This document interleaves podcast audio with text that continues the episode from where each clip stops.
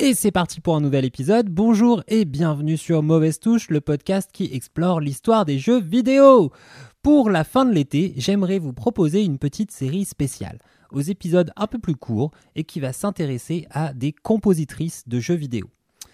Parce que lorsque j'ai lancé Mauvaise Touche, je voulais bien sûr raconter l'histoire derrière la création de nos jeux favoris, mais aussi rendre hommage et donner de la visibilité aux personnes qui avaient travaillé sur ces jeux.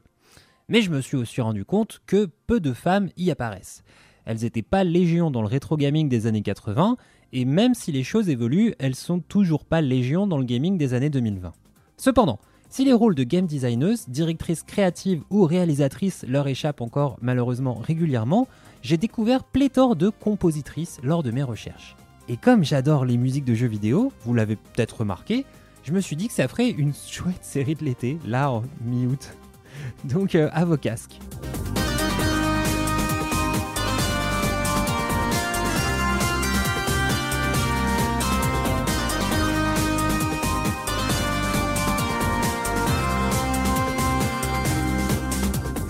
On commence avec un monstre sacré de la composition musicale des années 80 et 90. C'est la créatrice des premiers thèmes musicaux de la légendaire série Megaman. C'est l'extraordinaire Manami Matsumae. Manami Matsumae naît à Kyoto, le cœur culturel du Japon. Elle a une vingtaine d'années lorsqu'elle découvre Super Mario et le tout premier Dragon Quest sur NES, la première console de Nintendo, en 1986.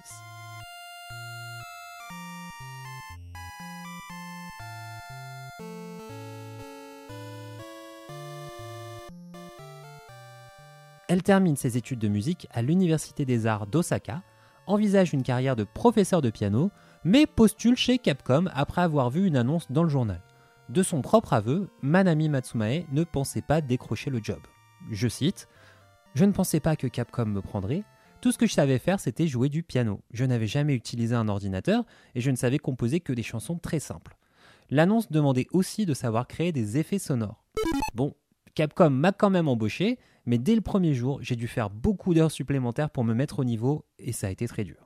C'est sans doute dans le parcours classique de Manami Matsumae que Capcom cherchait une nouvelle voie. Après un premier essai sur un jeu de Mahjong à très petite distribution, le temps de se former à la composition sur NES, Manami Matsumae se retrouve en charge de composer toutes les musiques d'une toute nouvelle licence de jeu de plateforme destinée à la console de Nintendo. Ce nouveau projet met en scène un petit robot bleu qui part affronter un savant fou le docteur Willy, qui cherche à envahir le monde avec ses robots. Le jeu s'appelle Megaman, Rockman au Japon, et sort en 1987, entamant l'histoire de l'une des plus grandes séries de jeux vidéo, avec plus d'une quarantaine d'opus et de spin-offs étalés sur 30 ans d'histoire.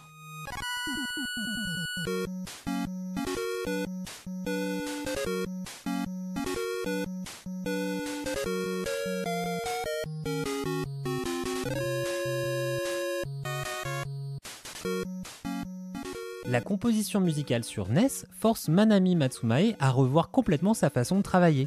Sur la mémoire limitée des cartouches de l'époque, elle ne dispose que de trois canaux musicaux et d'un canal pour les effets sonores, avec une durée limitée avant que la musique ne reboucle sur elle-même. Elle rappelle souvent que l'une des premières leçons qu'elle a apprises était d'aller au plus simple, au plus direct, se concentrer sur son élément favori, les mélodies, et les retravailler, et les retravailler, et les retravailler jusqu'à ce qu'elles expriment leur propre personnalité. Une façon de travailler tout à fait raccord avec Megaman, qui explore des stages très différents, de six boss robots aux personnalités et aux univers très marqués. Manami Matsumae livre alors un petit joyau qui fera date dans l'histoire. Une approche musicale incarnée, catchy et efficace, avec un certain goût pour l'épique fantasy, qui fait mouche dès l'écran d'ouverture du jeu. Elle est également la compositrice de la phrase musicale la plus connue de toute la série, réutilisée depuis 30 ans à travers tous les jeux. L'intro qui présente le boss d'un niveau avant que l'on ne plonge dans son stage.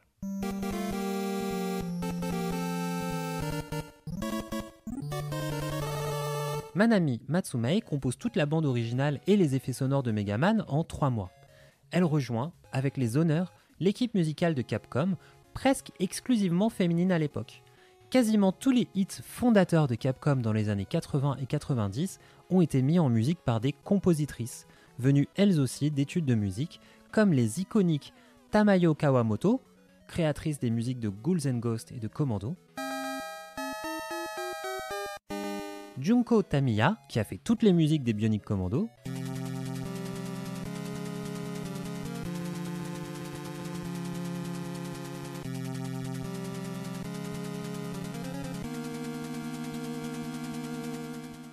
Harumi Fujita, qui a fait Final Fight, Gargoyle Quest et Mega Man 3.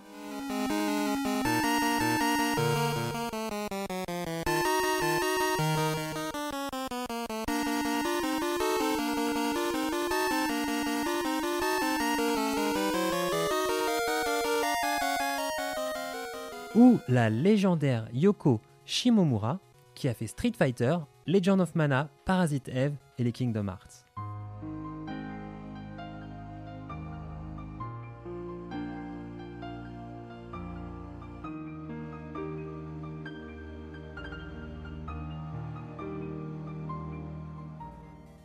Manami Matsumae se souvient de cette époque où elle travaillait, elle vivait, elle partait en vacances avec les autres compositrices, créant une véritable émulation créative et un esprit de corps féminin qui a longtemps défini l'escouade musicale de Capcom.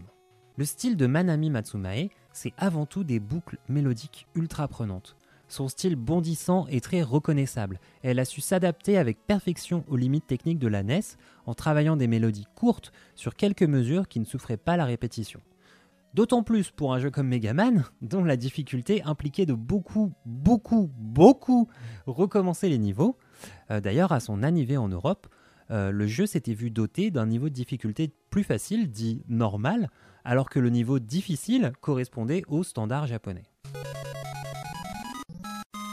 Manami Matsumae est également la reine du style, capable de convoquer un univers avec une immense facilité pour caractériser ses créations musicales en quelques secondes. Sa facilité à passer d'un style musical à l'autre et son talent pour la création de nouveaux sons lui ont permis de produire des musiques très différentes pour bien marquer les différences entre les univers thématiques de Megaman. De l'atmosphère aérienne du niveau en plein air de Elekman,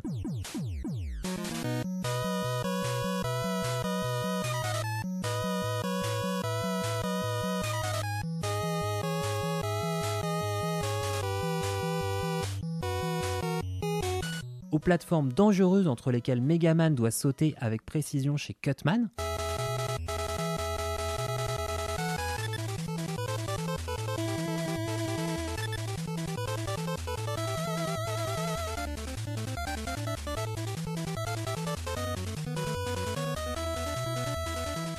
Jusqu'au dernier niveau en quête du Dr Willy où la compositrice propose une bande-son high-tech et mélancolique qui porte la solitude du héros, Megaman, face à l'ampleur de la tâche qui l'attend, abattre un tyran technophile.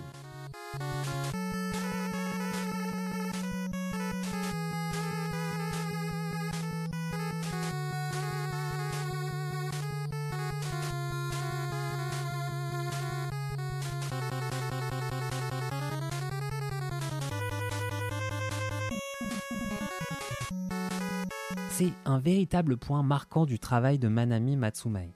Elle n'hésite jamais à essayer de mettre les émotions de son personnage en musique et à y injecter une certaine dose de mélancolie. L'un de ses travaux les plus connus, la bande-son du jeu Super NES UN Squadron, part de thèmes assez intenses et bondissants au début,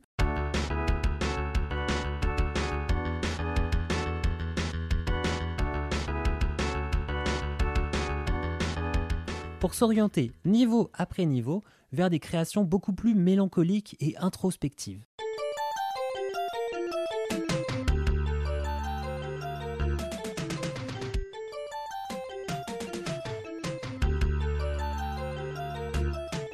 afin de donner aux joueurs et aux joueuses la sensation d'avoir passé beaucoup de temps seul dans son vaisseau, à lutter contre les ennemis et de prendre conscience au fur et à mesure de leur rôle de dernier rempart qui n'a pas le droit d'abandonner la bataille.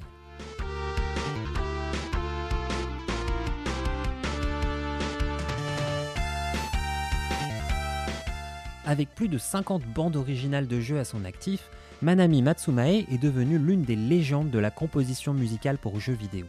Parmi ses créations, beaucoup de rétro gaming. Elle fait également partie de l'équipe musicale de Mega Man 10, qui est un reboot de la série sorti en 2010, et du hit indépendant Shovel Knight, sorti en 2014, très inspiré évidemment de Mega Man.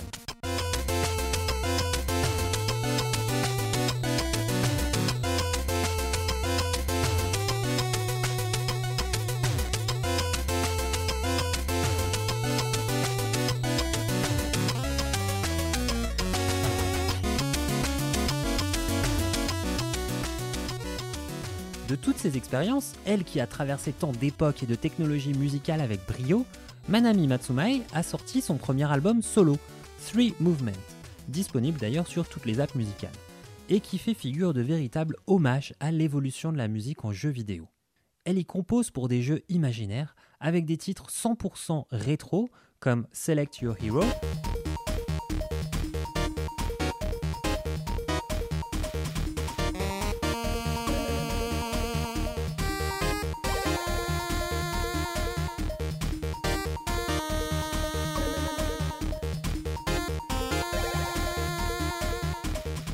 et s'aventure progressivement vers des compositions symphoniques typiques de jeux d'aventure-action des dernières années.